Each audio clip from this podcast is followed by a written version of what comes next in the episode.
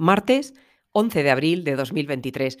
Acabamos de dejar atrás el primer trimestre del año, un trimestre en el que a las incertidumbres que ya arrastrábamos desde 2022 se ha sumado la crisis del sector financiero con los episodios de Silicon Valley Bank y Signature Bank en Estados Unidos y de Credit Suisse en Europa. Con todo, las rentabilidades en lo que llevamos de año siguen sorprendiendo al alza después de un estreno de abril que ha cerrado prácticamente sin cambios en las bolsas, desde un 14,79% para el FTSE de Milán, 13,60 en el caso del Eurostock 50, 13,16 para el IBEX 35, 13,15 CAC 40, 12,02% para el DAX y el índice más flojo, el FTSE 100, con un 3,89% en positivo. Las tres noticias más relevantes en el comienzo del segundo trimestre han venido de la mano, en primer lugar, de la OPEP Plus, que sorprendía recortando la producción en 1,66 millones de barriles diarios y que provocó un inmediato rebote de los precios del petróleo. En segundo lugar, e inesperada también, la subida de 50 puntos básicos de los tipos de interés por parte del Banco de Australia. Y en tercer lugar,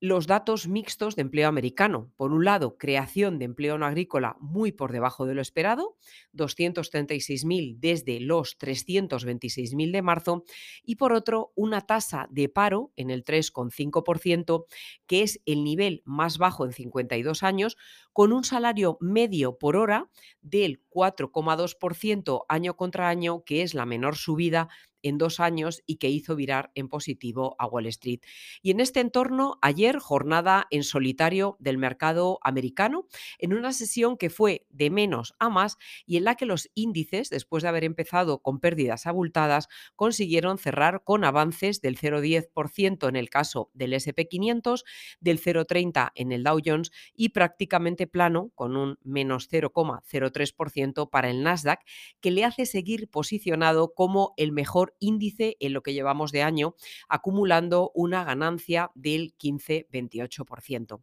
Esta mañana arrancamos el día con el dato de precios al consumidor de China, que sube a su ritmo más lento en 18 meses, más 0,7%, cuando se esperaba un más 1%, en una señal de que la recuperación económica de China sigue siendo desigual después del fin de las restricciones por COVID. La portada del Financial Times esta mañana se hace eco de las maniobras de la Armada china sobre Taiwán en una escalada de tensión entre Beijing y Estados Unidos que no ha hecho más que acrecentarse desde la reunión de la presidenta de Taiwán con el presidente de la Cámara de Representantes en Estados Unidos.